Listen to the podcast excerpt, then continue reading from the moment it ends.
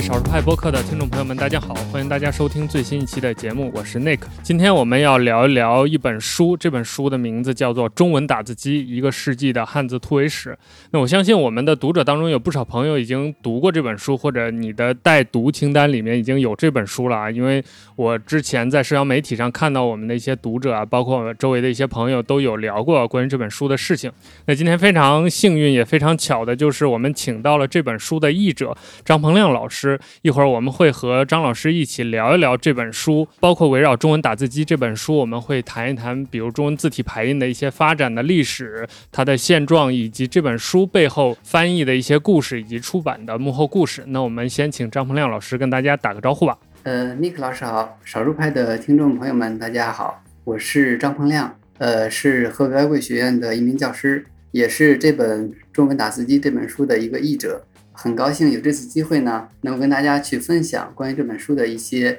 呃创建和一些有意思的一些呃翻译经过。呃，我在开始聊天之前，其实特别想听。张老师，你回答两个问题啊，这两个问题还是相关的。第一个就是，呃，因为我们知道这本书的作者莫磊宁老师，他是一位 美国人，同时他又是一个研究中国文化和中国历史的学者，所以我很好奇，就是一个美国人为什么不远万里 在研究中国历史，而且跑来写了一本研究关于中文打字机历史的一本书？那第二个问题就是，为什么这本书的译者是你，就是由你来翻译这本书的呢？呃，关于第一个问题啊，这个。这本书的作者莫雷宁啊教授。他是美国呃一位这个专门研究历史中国历史的一个教授。其实他最他自己的这个研究的方向其实并不是这个呃文字技术相关的，他最初的是关于中国的民族识别问题啊，就是民族呃相关的问题。但是就是他，因为他前期要呃做很多这个田野调查，还有这个走访很多资料，在他去整理相关的这种文档资料的时候，他就发现一个非常奇怪的地方。就是在中国，就是八十年代以前、八九十年代以前和以后的这种相关的文档、历史文献，这个字体的这种啊，这个排版也好啊，这个字体的这个形制也好呀，有很大区别。所以他就考虑这是为什么，然后就牵出了他。就第二个这个课题的这个这个这中文打字机的这个主题，但是呢，这又虽然我们这本书只是说关于中文打字机的一个历史的，它但是其实并不是，它其实是围绕这个，其实是相当于把中文本身啊，中文汉字本身相对于世界。整体的一个呃现代化的这种呃语言技术的发展的一个背景下的一个突围的一个历史，进行了一个很深刻的一个讲述。为什么最后这本书是由你来翻译呢？是出版社主动找到你，还是某些什么机缘巧合，然后你拿到了这本书呢？这个这本书的出版社是广西师范大学出版社。嗯，在这之前的话，我是二零一八年左右吧。呃，也就已经在翻译，呃，翻译过另外一本书，也是一个科技史。它其实这个也可以归为这个科技史，就是专门史。呃，那一本书是关于这个天气预报的一个发展过程的，但是主要是关于西方的啊，一个现代的天气预报的发展技术啊。然后正好，所以有这样的一个，首先有一这样的一个翻译的一个技术的一个一个背景支支撑啊。另外的话，我本身也是一看中文打字机，我觉得这是关于中国的一些东西，所以哎，最开始对这个课题也非常感兴趣，所以当时就这个。呃，有关的编辑呢，老师呢就跟我去沟通，非常也非常呃荣幸的。去接到了这个翻译项目。你在准备这个翻译的时候，在此之前，你对于中文的汉字的相关的知识，尤其是字体排印相关的知识有了解吗？或者说，你当你知道你要正经的去严肃的把这本书从英文翻译成中文之后，你有做哪些准备吗？呃，说实话，就是刚开始拿到这本书的时候，我一看这个题目，我的初步的印象以为就是一个可能很枯燥的一个关于机械制造的一个工具史。啊，就跟这手表一样，是吧？这样的一个机械史呢，所以我可能当时其实刚开始没有太大的兴趣。但是，呃，他前期他一上来有一个漫画，就是讲述在那个年代，就二十世纪初，当时这个中文这个人们这个 Chinese typewriter 这个概念在西方人的头脑当中这个印象，从那边引出，然后包括相关的漫画呀、相关的调侃呐，所以就是其实它本身后来就逐随着逐步的阅读的深入吧，发现它其实不是简简单单的一个机械制造师，它其实是一个中文的一个语言，甚至是一个文化的一个突围的一个历史，所以这也是呃我对它的一个印象的一个变化。当然，如果说要去翻译这本翻译好的话，肯定要做相关的功课。呃，然后说实话，当时刚开始也是很慎重的去对待。呃，相关功课举些举些简单例子，比如说我当时首先在网上搜集相关的资料，因为我发现啊，当时有一个问题，就是中文打字机这个东西明明是我们关于中文的，按说应该是我们中国人的或者国内的一种呃一种大家比会比较熟悉的一个东西，但是包括我现在去随便问一个，比如说八零后，你见过中文打字机吗？你用过吗？可能在座的各位是吧？大家都可以考虑考虑一下，其实是很陌生的一个概念，呃，所以就是需要补上这一课。同时呢，呃，在网上，而且我还有一段时间天天去泡这个呃省图的这个这个图书馆的一些历史文献去去翻，而且甚至有时候还专门从网上那个淘这个二手书。我还买过一本特别搞笑的书，也特别有意思的书吧，叫做《中文打字机的呃维修与 呃这个什么》。指南就是一个手册，技术手册啊，就几块钱。但是如果不去翻这本书的话，肯定这辈子都不会 买这本书。对，所以做了一些功课吧。包括这本书里面还赠送了一个小册子，那个小册子上面就是比较完整的，有这个中西文之间字体排印相关专业名词的一个一对一的翻译。这个也是由你来呃完成的这样一个小册子吗？这个并不是，呃，因为这个是这个项目的后期，因为其实这个这本书的翻译，呃，翻译主体翻译结束应该是在一九年四月份就翻完了，但是呃，一直到将近可以说是一三年年初吧。才最终出版，中间呃有过一段时间的这样的一个可能遇到一些其他问题吧，呃，就是这个出版计划的这个问题。到了后期的话，呃，咱们有一个专门的一个组织，一个学术组织叫做汉译字库啊，一个组织，他们就是专门去研究字体、研究汉字的这样的一个机呃一个机构，呃，这个也是跟这个呃中央美院呃相关的这个呃学院呢有这个合作的。咱们当时的刘钊教授啊，他是正好。因为 这个当时真的很巧，他跟这本书的作者莫雷宁以前就认识，在一些学术交流过程中认识，而且他们当年认识的时候，其实就已经当时这个这这本书这这本研究还只是一个初步的一个 idea，还没有兑现，所以他们一直到现在跟了很长时间就下来。然后这个汉译字库的话。呃，包括这本书的包装，它的呃封面设计，以及这个文内的这个字体的排印的方方面面的设计，它都给出了很多很多非常这个别致的，也非常专业的一些这种审这个审查的建议，这样的。所以这本小册子也是由这个汉译字库他们自己的一个总结的一个整理的一个产物。在翻译这本书之前，或者说在这个过程当中，有知道这本书在国际上大家包括读者啊，包括这个学术圈内对它有什么样的感受，对它有什么样的评价吗？因为我觉得这本书它是蛮神奇的，就像我们开头介绍的莫莫磊宁教授，他是一个美国人，然后他研究中国历史，写了一个 关于中文的打字机的一本书，然后但是他又是以英文写成的，所以。这种种的这个文化的交错和错位，我觉得是这本书上就是集合在这本书上蛮有意思的一件事儿。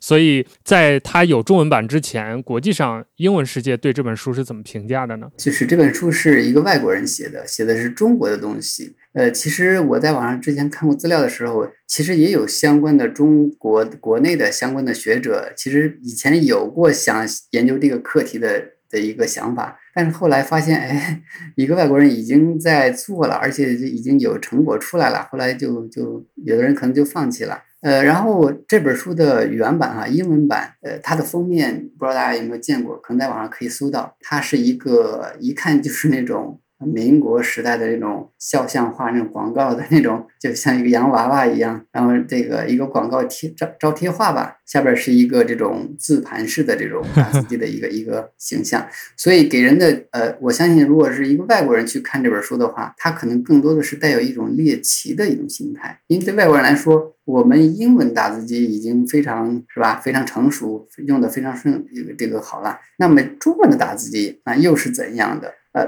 另一个就是猎奇的角度在于什么呀？正是这本书的最开始他所强调的，就是中文打字机由于中文自身的一些这种特性，然后呢，它对于这样的一个机械形式来说，它是很难融融合的。是比如说一个，你说一个一个一个大炮，比如说外国人发明了之后，你买过来，你也可以去去用，直接就可以用，对吧？但是它是一个文字的一个运用机器，那么英文，而恰恰是这就涉及到两种语言哈，中文跟外文的一种截然不同的一种区分。而且最怎么说呢？最我觉得最有必要提的一点就是什么呀？可能对语言学相对了解同这个一些人可能了解，就是呃，在咱们现有的哈，就是全可以说全世界的各种语言当中，呃，除了一些已经这个已经灭失的一些。古老的语言是吧？楔形文字呀，什么哎，古埃及文字啊什么的，中文是目前唯一的在用的象形文字的一种发展的产物。那么除了中文之外，其他可以说大部分绝大多数语言都是字母文字，它们是另外一个体系。所以大家，所以有有时候这种对比相当于什么呀？就好比是举个不恰当的例子，就好比是一个人去单挑一个帮派。一个人对抗全世界，这种对立，对，而且当时恰恰是以英文为代表的这种。机器打字机率先发明了出来，而且很快就普及了开来。那么很接着非常容易的哈，就是法语呀、德语呀，其他的所有的，甚至包括这个朝鲜语，甚至是后来这个日语，他们假名嘛那种，它都可以去很好对应上去。这个暹罗语啊这些，但是就是中文怎么着，当时就是很难对应上去。所以在一定的历史时期内，中文或者说中文打字机这个意象啊，就是一一提到这个东西哈，没人外国人、西方人的。这个反应就是 "It's a joke, It's a nonsense, It's impossible"，它是一种完全不能想象、不可能的一个产物。甚至有人在英语的世界当中，Chinese typewriter，它就是表示不可能的意思。当然，这是关于这个选题本身。另外的话，就是说谈到这个呃作者本人，这个莫雷宁教授，他确实是对中国的研究超乎。呃，我觉得超乎我的想象。本来我以为外国人对中国，尤其对中文汉字都知道，大家都知道这个是汉字是很难学的，是吧？更不要说去研究它了。但是莫雷宁教授这本书里边，从他的史料，从他的研读的深度，从他对中文理解的这种深度来说，我觉得呃，确实是这个功夫是下的很深的。甚至可能比很多中国人还地道，可以这样说，研究的还透彻。是的，嗯，可以这样说，嗯，对，我觉得刚才你说到的这些，包括中文的这些困境，包括像汉字作为一个象形文字和西方文字、拉丁文字、字母文字的这种对抗，它背后也体现出这本书最核心的一个价值观，或者说想表达的东西，就是一直以来，呃，我们整个这个像以打字机为代表的这种语言体系，都几乎是以西方的字母文字为。核心为主体的这样一个语境，在这个语境下，几乎所有其他的文字，即使不能跟它沾边，也要在它这个语境下去适配它。但中文就一直融合不进去。那我觉得我们听众可能在听到这儿稍微有点困惑，就是因为我们今天在电脑上打中文汉字是非常简单的事情，大部分人都会用拼音输入法。但其实大家可能没想过的就是，拼音本身就是汉字与拉丁文字的之间的一种融合，或者说是一种妥协。就是我们中国历历史上有很多次专家学者提出想把汉字就是去汉字化或者去方块字化，就我们。不用方块字了，我们全部拉丁化，然后就甚至用拼音就完全代替我们现有的这个汉字系统。但事实上证明是不可行的，就是它的效率也好，跟我们这个现有汉字的这种结合之后的改变也好，都完全不行。那与此同时，其实中文打字机也面临类似的状况，就是怎么把我们这种复杂的象形，以这种形态为基本、视觉形形态为基本的一种汉字，把它变到这个打字机上，变成一种相对可以掌握的一种逻辑。这也是这本书其实重点在讨论的，就是它背后的一个哲学或者一个理念。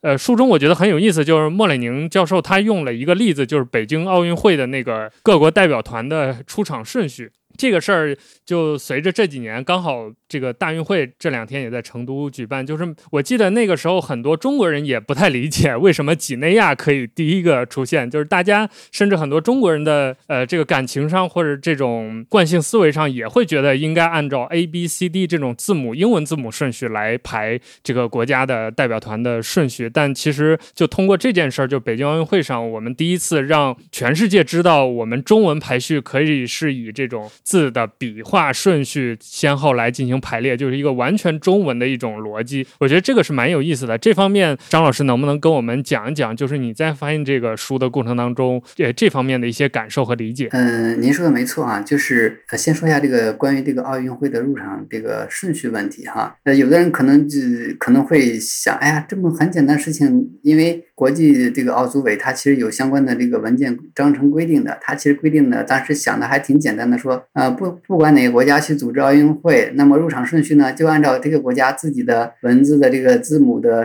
alphabet，那英文有个单词叫 alphabet，就是字母表，按照 alphabetic order 就可以了，字母表顺序就可以了。但问题是，中文根本就没有字母表，那就何谈这个顺序呢？那有人就说，哎呀，那我们中文没有，接，而且只有可能只有少数中文没有吧？所以有人可能说，那干脆就用世界通行的，比如说这个拉丁字母 A、B、C 这些，为什么要较真？为什么要一定要用一个中文自己去？按笔画这种是吧？这个顺序呢？其实这个问题，我觉得恰恰是很重要的一个问题。它说大了，它是一种文化命脉、文化的独立性。如果你去很轻易的就交出了这样的一个一种文化主权给，是吧？给到别的一些方面或者组织，那么中文何以自处，是吧？将来中文作为一个一个独立的语言，是吧？它可能就会沦为一种依附性的，甚至是逐渐边缘化的一个东一个一个文化的一个产物了。呃，所以其实它这个问题是很重要的一个问题，这是关于这个入场顺序。然后，呃，也也是因为刚才您提到了，就是说这个，嗯，在整个这个打字机的这个发展历史当中呢，就打字机本身吧，不说中文还是英文，因为首先是这个英文为为主的西方文字的打字机是率先发明了出来，从而就呃导致了一种西方中心视角的叙事。什么意思呢？就是世界上第一台，其实大家知道吗？呃，英文的打字机本身哈，最开始发明的时候也是发明出不同的 type，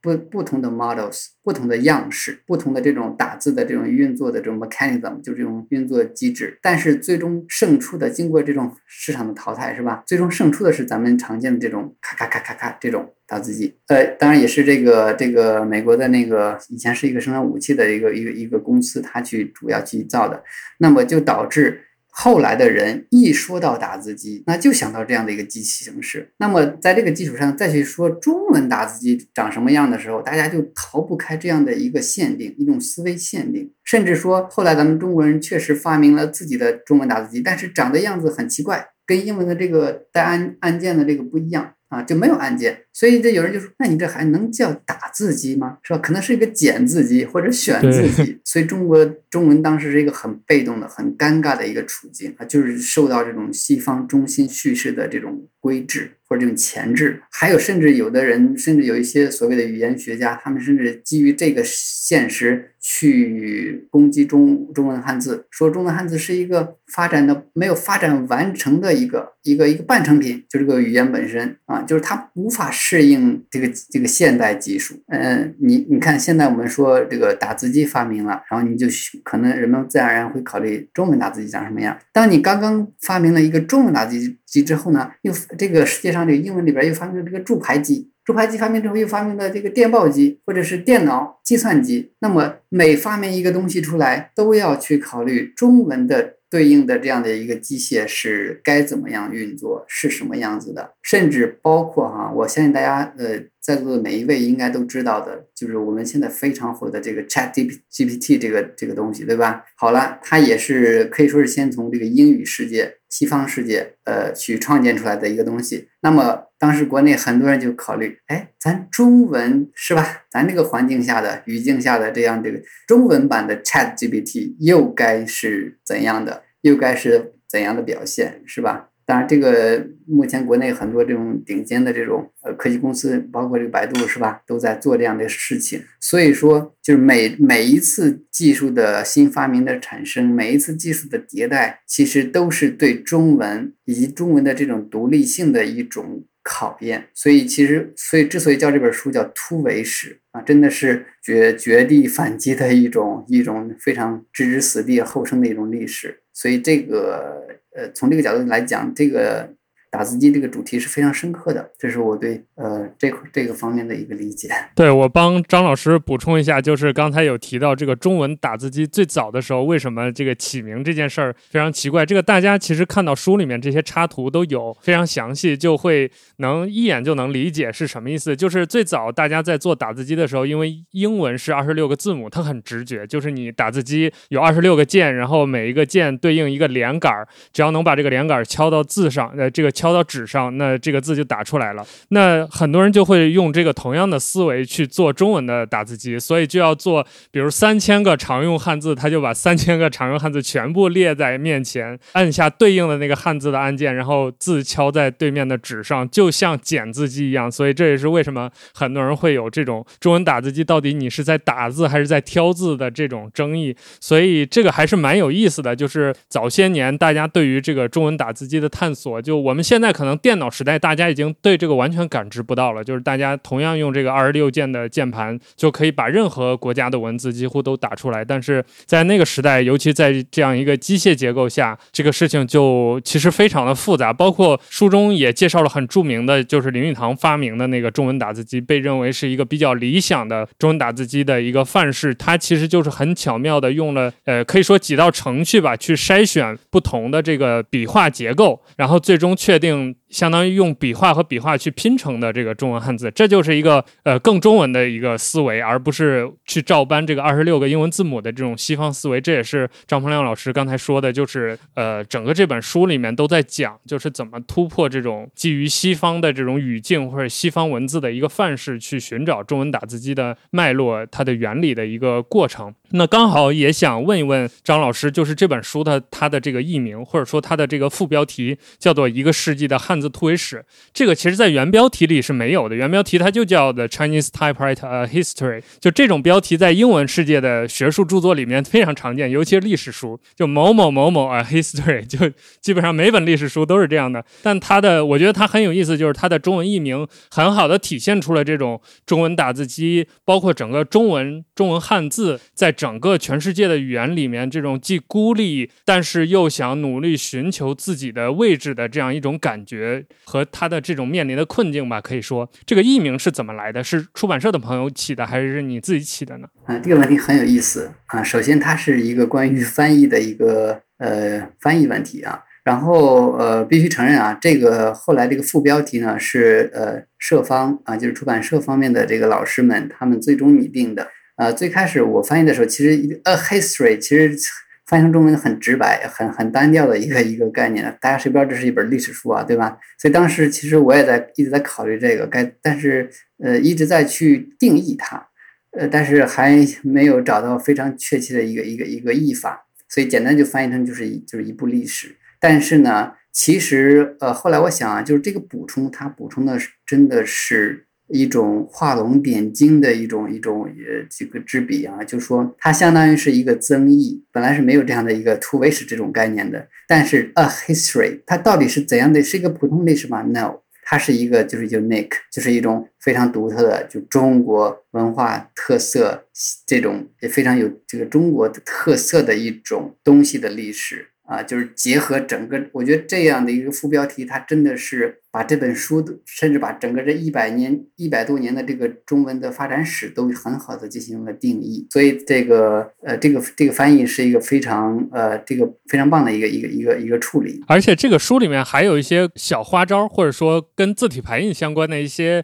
小的小彩蛋嘛，可以说就是比如说它某一些特殊的段落会用一些特殊的字体，包括那些字体可能是很类似于五六零年代，就是那个我们签字印刷的那个时代的一些比较有。老旧痕迹的，包括那个字本身的设计、字形的设计，以及它那个印刷效果，包括不同的标题会有不同的字体，这个也是一个专门的一个设计，就是为了配合这本书来的吗？可以看出啊，尼克老师这个研究的这本书研究的很透彻哈。呃，没错啊，就是这个字体确实非同一般。嗯，大家如果仔细去看每一个字这个字体的话，你会发现它这个它的琢磨啊，就每一个字的它这个它其实它是一套。汉仪字库的自己设计的一套这个字体，然后它这个字体呢，就是这种什么呀？就是这种打。印体或者叫什么，就这种呃刻印的这种，就是相当于一个小字模一样，或者一个小戳子一样，这样的就是一个那个时代的，就是铅与火是吧？这样的一个时代的一个字体的一个特征，它都是这个在这个字体的这个叫字重上啊。当然，字重就体体现在这个字的这个深浅，包括它的这个呃线条的这个粗细，它都是要比常规的宋体就是要要要要好的。当然，这个也是咱们这个设计老师的一个排版和诗意老师的一个匠心的独运，同时也是为了呼应这个这本书的主旨。或者说向中文打字机以及发明打字机的一些前辈们去致敬啊，这是我的一个理解。你在翻译和学习这本书的过程当中，有围绕这个排版啊、呃字体啊相关去专门去补习一些历史和知识吗？嗯，有的，这个也是呃必然要做的一些事情。嗯呃，包括我在网上以及这个图书馆去翻译过很多相关的。呃，包括语言文化的语言文字的这种发展历史，一些相关的原理呀，一些东西，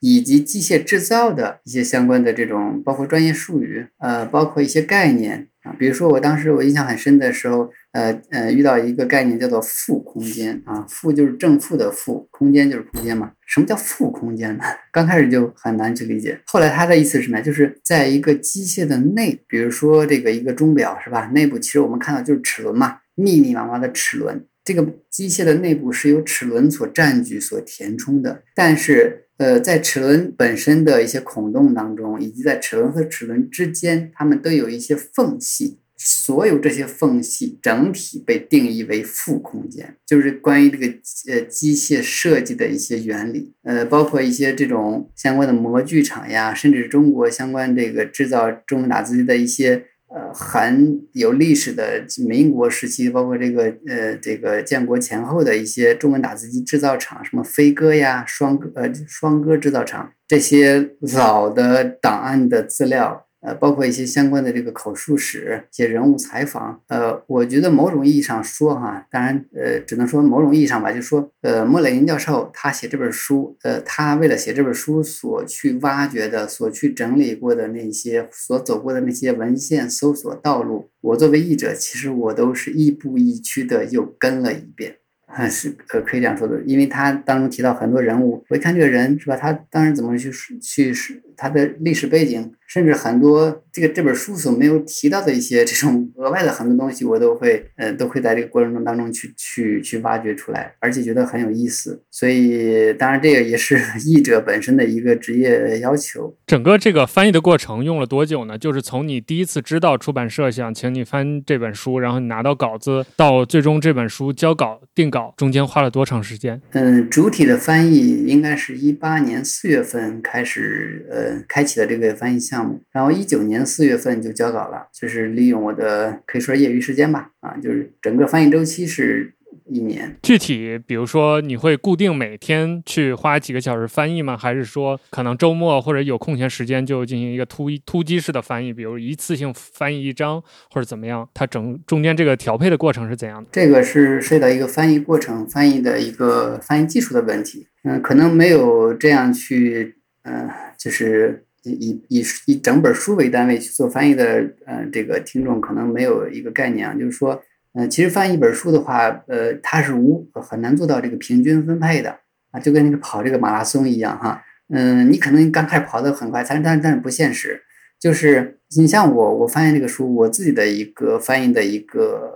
一个节奏吧，就是说刚开始会非常慢，慢到最夸张的时候，就是一个星期可能都翻不了一段。因为刚开始的话，有很多工作要做。你要去，尤其是前一前一个章节，你要去揣摩作者的这种叙事的这种口吻，他的这种风格，包括语言的运用，包括他逻辑的这种呃这种走向，这些都要事先揣摩，因为其实是一个模仿的过程。我觉得一个不是说好的翻译吧，一个合格的翻译就是你要翻什么像什么，所以前期你要要可以要刻意的放慢节奏。去深刻的去呃去挖掘它，去品它，然后呃，其实翻译总体上是越来越快的，因为很多刚开始是问题的一些东西、一些概念呀、一些生词呀，是吧？等你翻过几次之后，后边就不再构成任何问题了。所以往后翻起来就而且会越来越明朗，是吧？有有了这种语境，这个就可以可以说这个加持，对吧？嗯，然后所以呃，刚开始节呃这个节奏是比较慢的，因为我做这种一个书的翻译，我有一个习惯，就是先先，因为它当然社方提供的是个电子版啊，没有这个实体书，后来才给，所以刚开始我就是把它先打印出来，就是去跟跟看书一样，先去看，所以前期主要是在做这些工作，包括去搜集一些资料，去解决一些问题，然后真正这个速度起来的时候，也就是在。八九月份那个暑假吧，可以说，嗯，包括后来的寒假，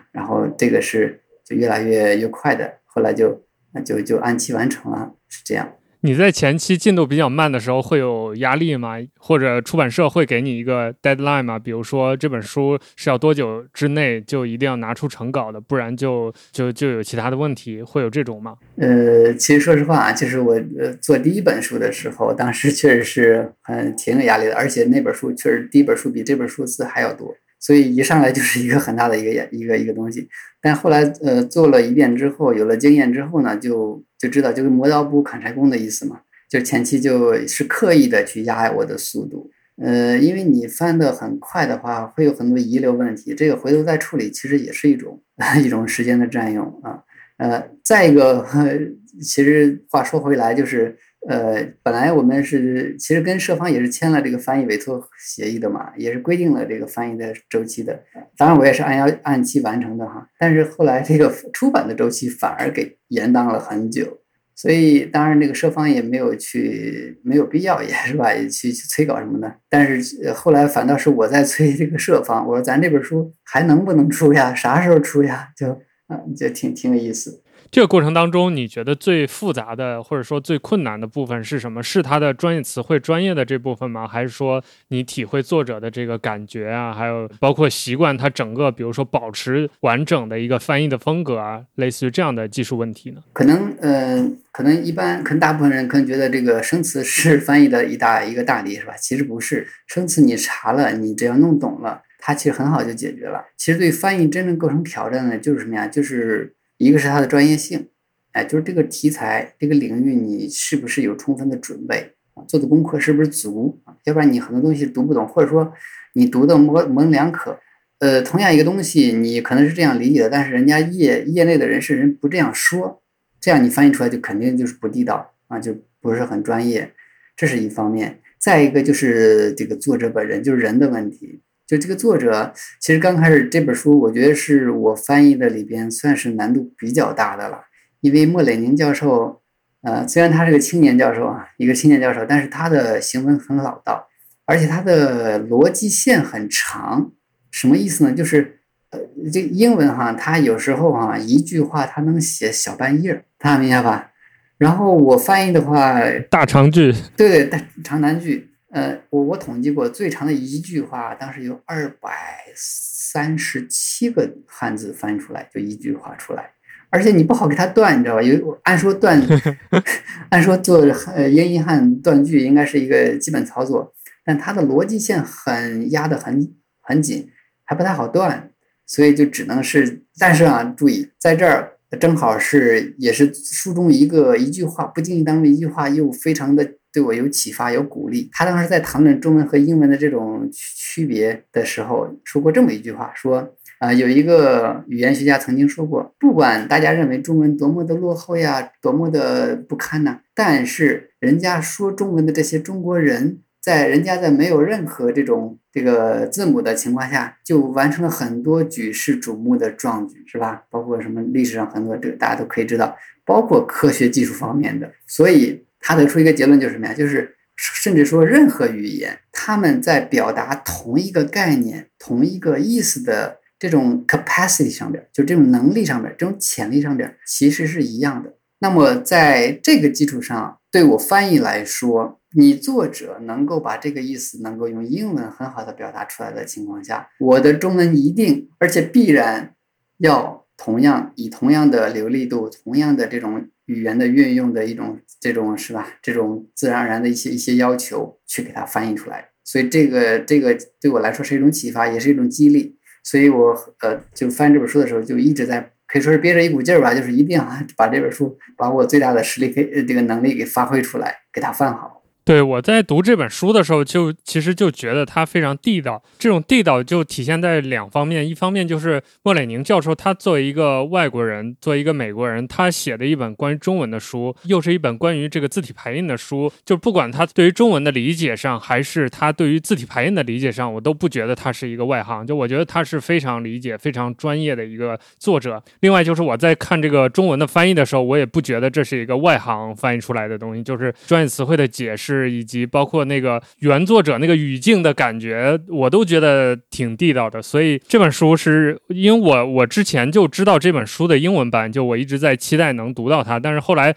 我也是在推特上看到。呃，中文版今年好像也是今今年年初的时候吧，就说中文版要出了，我就一直在等。然后刚好认识出版社的朋友就寄寄了这本书，我点点名要求让他们寄这本书给我，所以我觉得还是蛮巧的。就是这是让我非常有冲动做今天这样一期播客和我们译者张老师聊的主要的原因之一吧。就是这本书确实，它除了内容本身非常扎实之外，它整个就从内到外都有一种对于中文、对于汉字的喜爱和尊。重这种感觉是让我觉得非常奇妙的一种一种状态。谢谢，就是我我我是这么认为的，就是我们不能去呃简单的夸这本书翻译的好，呃，只能说如果你读起来你觉得哎，我读的对吧，就是没有没有毛病，没有问题，没有影响我的理解，只能说翻译的这个功课做到了，翻译的这个价值，翻译的这种。呃，这种是吧？这种要求达到了，呃，也就是说，这本书如果大家读的读读得起来很很吃力的话，那肯定是可能有很大原因是翻译的问题。但如果在这方面没有大家对大家构成很大的影响的话，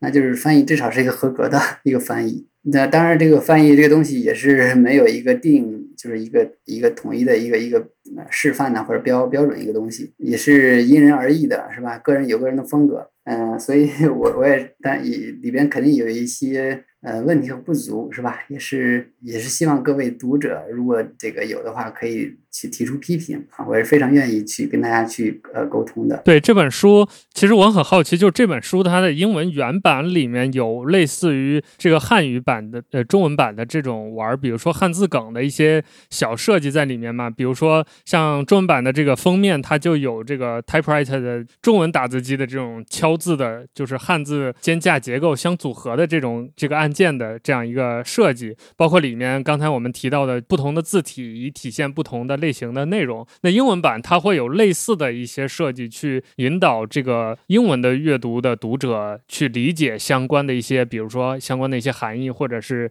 理解背后的这个意象吗？在这方面的话也有，呃，当然主要是关于汉字本身的，因为汉字对于作为一个这个语言系统完全跟西方不一样的一个系统，所以外国人其实是。是很难去理解的汉字的这种构字原理，呃，所以这个呃莫教授在书中呢，去引用了一些呃一些这种，比如说咱们中文，咱们中国人非常熟悉的“永”字，写这个“永”字，就是练字的时候，是吧？必须要第一个写。对，就是它，因为他呃全面的展现了汉字的这种这种笔画走势，这样的一个一个一个一个讲讲解。还有就是关于这个汉字的，因为其中谈到一章，就是这个去拼合这个汉字，就像拼单词一样，是吧？A B C D 这样去拼合。那么有就有一些人考虑，哎，我能不能把中文也拆成这种偏旁部首，是吧？我们有偏旁部首，然后去拼成它。但是他就举了一个很有意思的一个例子，就是，嗯，比如说吧，我们中文我们中文当中有一个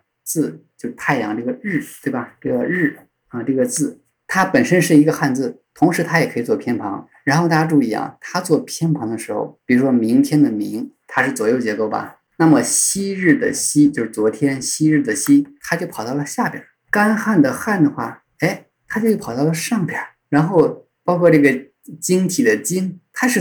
三角结构的，所以如果你要是你要是想试图从拆分和拼合的角度去构造汉字的话，你会发现这个这个偏旁它乱到处乱跑，你根本就抓不住它。所以这个我觉得这样一去这样一举例，可能我觉得西方人对汉字肯定会理解的更多，也会更感兴趣。OK，那我们最后这个部分，我们来聊一聊这个人工智能吧。这个突然插入这个话题，可能我们听众会觉得有点突兀，但其实一点也不突兀。一方面是这个书里就在一开始这个序章，其实就有徐冰老师的作序，他就提到了一些关于人工智能的观点。那另外一点是，呃，我和张老师在我们开场前简单交流了一下，也想在我们节目里聊一聊，就是大家熟悉的，比如 Chat GPT 这种大语言模型，对于翻译，其实整个这个行业是。有非常直接、非常明显的冲击的，包括我自己在用 ChatGPT，平时用的最多的功能也是和语言相关的。就比如说英语里面有很多长难句，我不懂，我就让 ChatGPT 给我讲一下。我发现比绝大多数老师或者是我看到的任何其他的这种英语教辅材料讲的都好。他会给你讲这个句子整体的结构是什么，然后哪个是什么情态动词，这里面是状语从句，从句里面又套了哪个什么从句，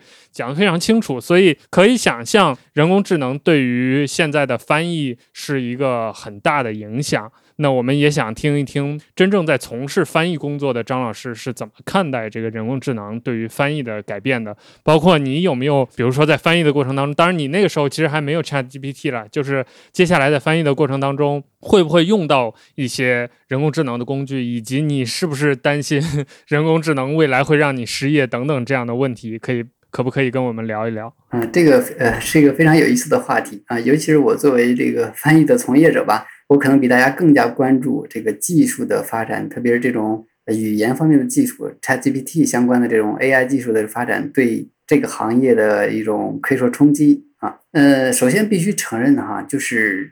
呃如今的这个呃这个机器翻译或者 ChatG 任何这种主体吧，它的表现。要比以往真的是好了不少，这个是一个事实。呃，然后呃，我我觉得有一个很有意思的对比，就是在这个围棋方面，我相信大家其实最初呃领略到这种人工智能的这种厉害之处，应该也是通过围棋这个这个东西是出发的，就是之之前那个跟那个李世石的这个是吧？这个三局呃这个五局，然后后来又跟中国的这个什么围这个柯洁的这个是吧？AlphaGo 的这个这个围棋。然后，呃，其实我觉得这个感受有有多少有一些相似之处，就是在这个 AlphaGo 出正式发行之前，其实围棋业内的人士其实都是很很看不起他的啊，就说哎呀，这个就是是吧？肯定因为在在此之前的很多所谓的机器翻译，就是机器这个呃这个这个博弈是吧，都是表现非常差的啊。但是这一次冲击之后，甚至到了后来成了一个 domination，在整个的围棋界，这个 AlphaGo 机器翻译、机器博弈吧，它占据了一个绝对的统治地位，甚至被人们称为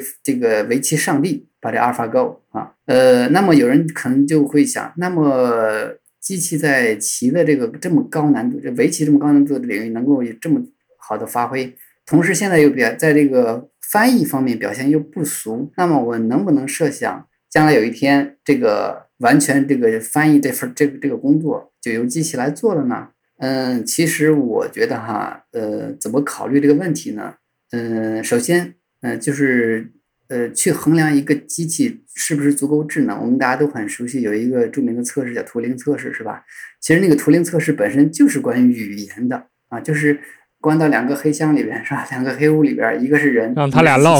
对，提问题，然后他回答，提问题回答，一直到你第三人分辨不清到底哪个回答是机器，哪个是人。好了，我们就可以认为它有智能。这是图灵这个测试的一个基本呃要求。那么其实翻译，我觉得完全就是一个另一个版本的图灵测试。其实我觉得有人之前说这个围棋是阻击呃这个人工智能的。发展的一个利器，或者说是捍卫人类智商的一个尊严的一个啊一个最后的堡垒吧。呃，但是后来被攻克了。但是呢，现在轮到翻译出场了。呃，翻译本身其实就是一个图灵测试，也就是很简单，就是什么时候机器翻译的文本跟人翻译的文本同时拿给你，你区分不开它到底谁是机器，谁是翻译人翻译的，那么我们就可以认为它没有区别了，是吧？那就可以发生替代，发生取代了。这样的一个关系，但是呢，作为从业者，呃，我可以说啊，至少就目前来说，可能我们很多，包括我的学生都在感叹：，哎呀，机器翻译真的是太厉害了，比我厉害很多，甚至比我，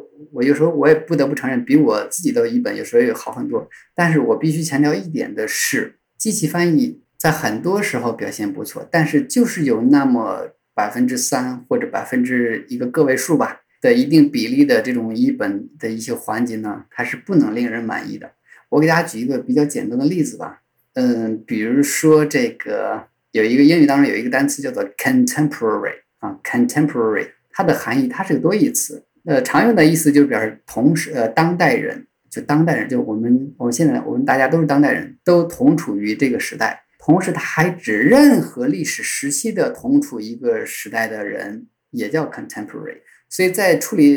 比如某一句话当中用到这个词的时候，机器可能就会无法进行主动的去进行一个判别，或者说它根本就没有这个能力去判别这个 contemporary 到底是当代人，还是那个以前某个历史时期的那些同时代的人，它是无法做到的。呃，包括很多，这只是其中一个小例子。呃，因为我是做翻译的，然后也是很关注这个方面，所以呢，我一直在想，我就说有有没有一个可能，嗯，就是呃，我就呃充当一个图灵测试的一个测试员，我去找机器翻译的毛病，反正至少目前来说，它的译本无法令我满意。呃，无法所有这个满意，然后呃，就是甚至我去发动我的学生，包括我自己，有有一次就是疫情期间特别有意思，就是大家在学校很 封校嘛，很无聊，是吧？然后我就自己杜撰了一一段话，杜撰一段话，然后当然里边运用了大量的多义词，造了一个句子啊，挺长的一个句子。然后我就跟学生我说了，我说大家不是觉得机器翻译很了不起吗？甚至都对机器翻译产生迷信了，是吧？好了。你们去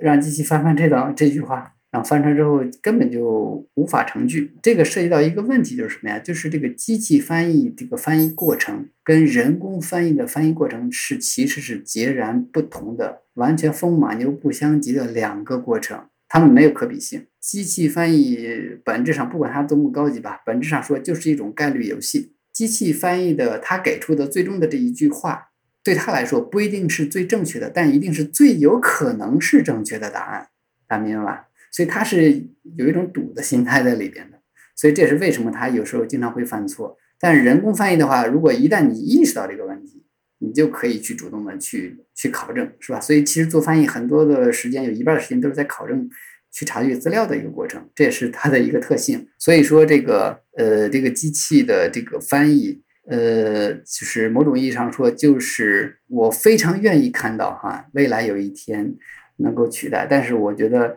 一旦真的发生了这一天到来的话，就是机器翻译能够跟人的翻译不相呃不相上下的话，我觉得这时候这个机器它已经你不太好意思称它为机器了，它其实有人格了。我觉得可以这样说，这是我的一种遐想吧，可以说也不一定对哈，就给大家去。分享一下，确实，我自己的感受也是类似。就是刚好我昨天还是前天也读了一篇，就是它是一个讲足球足球运动员的文章，但是他那个作者就不知道怎么想的，就一般体育报道都是那种比较客观中立的陈述句，但他就用了很多文学的修辞手法，就比如说一个球员在球场上像流星一样飞过，就他会用这种，就明显机器翻译的那个效果就大打折扣，就是完全不如我自己的理解，或者说我自己。的判断，但是因为熟悉这个 Chat GPT 的可能程序员啊，就是搞技术的朋友比较多。那在技术领域，因为大部分都是这种比较冷冰冰的陈述句，或者是应用文，呃，或者是教大家怎么写代码，就是类似这样的内容，那反而机器翻译的其实还挺准的。所以我觉得可能就是很多人还。感知不到，或者说还没有意识到这样一个差异吧？我觉得也可能跟大家读的这个阅读的素材，包括对于译文的质量要求的差异也是有关系的。嗯，就像这个张老师讲到的，就是如果你刻意的去考验人工智能，给它一些充满不确定性，就是即使让人类来搞翻译或者让人类来理解，都能理解出很多意思的。这这这种语言的素材去给机器，那机器现在还是应付不了的。不过反过来想问一下张老师，就是你现在在。比如日常的使用当中，呃，翻一些小东西啊，或者是看一些稿件啊，你会不会比如说先用类似人工智能的这种助手先翻译一个大概，然后自己再去加入人工的修正，然后让整个这个就是提高自己的翻译效率，同时也让整个的翻译的质量有保障关于这个，首先这个我们不能去排斥技术的进步啊，就是说你不要因为可能比如说我们买个东西去网上买个东西，我们都说哎呀纯手工纯手工打造。可能大家就觉得这是个褒义词，是吧？他觉得很好。其实有时候不一定啊，就是有时候机器这个批量生产呢，它可能标准更高或者精度更高，是吧？那也未尝不可。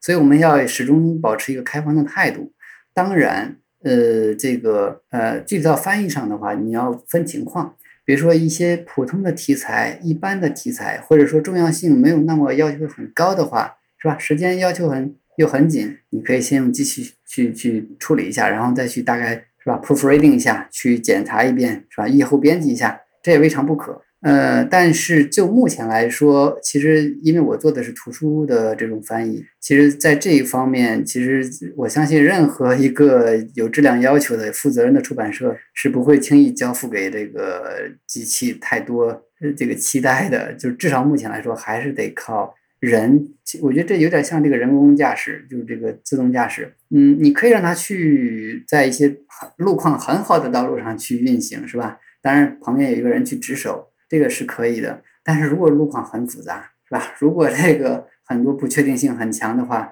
出于安全考虑，那一定得随时去 take over，人得去接手，去对，去给他去把正方向。是，我是这样去看待这个这个这个问题。而且就在我们中文打字机那个序言里面，徐冰老师也有提到了一个观点，就是呃，人工智能最终的未来。的形态可能就是让人类连按电钮那个动作都不需要了，因为它的前置的一个语境是说，现在呃随着人工智能的发展，让以前很多很复杂的东西，现在摁一下电钮就 OK 了，电脑会替你搞定。那他会认为未来可能人类连按电钮这个动作都不需要了。你会认同这个观点吗？或者你怎么看徐斌老师这个观点呢？嗯，其实某种意义上，呃，这个其实现在就已经不太需要用按按按钮了。比如说我们去。很简单，比如说 Hi Siri，如果我在课课堂上 Hi Siri，就会有一大群手机会啊，我在是吧？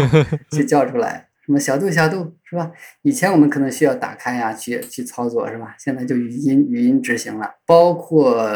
语言本身将来的交流，我们现在其实语言交流不外乎就是视觉的文字、听觉的语音，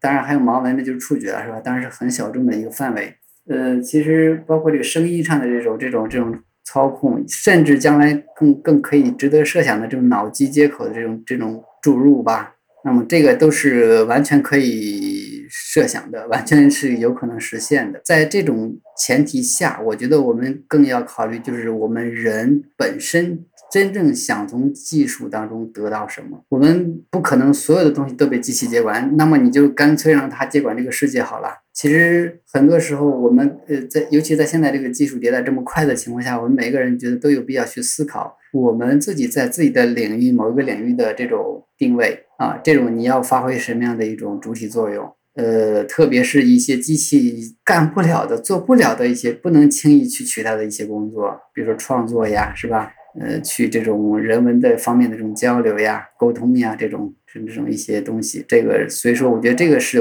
对我们的一个启发。机器是一个呃，技术是一个好东西，机器也是进步也是好东西，但是我们不能 在这个当中迷失人的这种主体。啊，这是我的一个。想法 OK，那咱们今天节目的最后一个问题是，也是我特别想问张老师的一个问题啊，就是呃，因为我不知道你有没有跟莫里宁老师见过面或者怎么样，但我想问的就是，如果你们有机会见面，并且你有机会当面问他一个问题，或者跟他说一句话的话，这个问题会是什么，或者这句话会是什么呢？呃，其实呃，因为这个我在做翻译过程中，其实有一些翻译方面的困惑，非常非常有幸啊，就是可以直接通过邮件跟他进行一个沟通处理，但是确实没有见过他本人。呃，然后我其实最想问他的一个问题是这个，就是说什么呀？他其实在美国啊，在包括其他一些国家，呃，都在去推进关于中文打字机以及中文的呃语言技术方面的这种一些一种知识的普及工作。他在美国办过展览，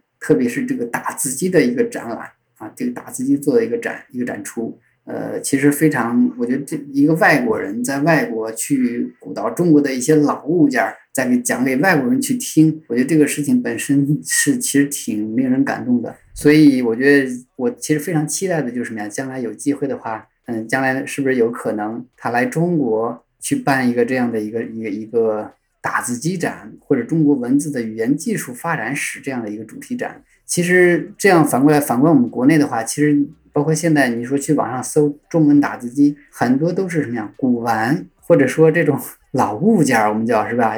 成到到流入到这个市场定位了。其实很少很少有人从技术的角度、从文化的角度去思考它。所以我觉得，其实我们中国作为中国人主体本人，我们自自己来说，其实很有必要补上这一课。这是我最期待的一个一个问题吧，一个期期待吧，可以说。好，那感谢张鹏亮老师今天参与我们的沟通，我觉得还是呃这一个小时的聊天还是蛮愉快的啊，我也学到了很多关于翻译，包括关于跟这个图书相关、跟这本书本身相关的幕后的一些故事和知识。那也欢迎我们的听众朋友们在收听了这期节目之后，你对于中文的字体排印、对于中文打字机、对于这本书，以及包括对于翻译，你有哪些想法？你有哪些甚至困？困惑都可以在评论区跟我们聊聊，让我们听到你的声音。呃，如果我有看到有意思的，我也会反馈给张老师，看看张老师能不能帮你解答。啊，另外就是我们大家也可以关注一下少数派最近的社交媒体的动态，我们有可能呃选一两本中文打字机的书。呃，通过抽奖或者其他的方式送给大家，也欢迎大家去有机会吧，就去尝试读一下这本书，真的是非常的有意思，而且非常的长知识。就是在二零二三年，可能很多人都已经失去阅读能力了，但这本超厚的一本大部头，我觉得还是会让你，如果对于科技和人文感兴趣的话，还是能让你有兴趣一口气读下去的。那最后再次感谢张老师参加我们今天的节目，也感谢听众朋友们的订阅和收听，我们就下期再见喽。拜拜，拜拜，谢谢大家。Swear I cannot do no wrong. Why I don't have much to say? All that talking on the phone, but you're never making plays. Playing phone tag. You're it. Up more bags. Too legit.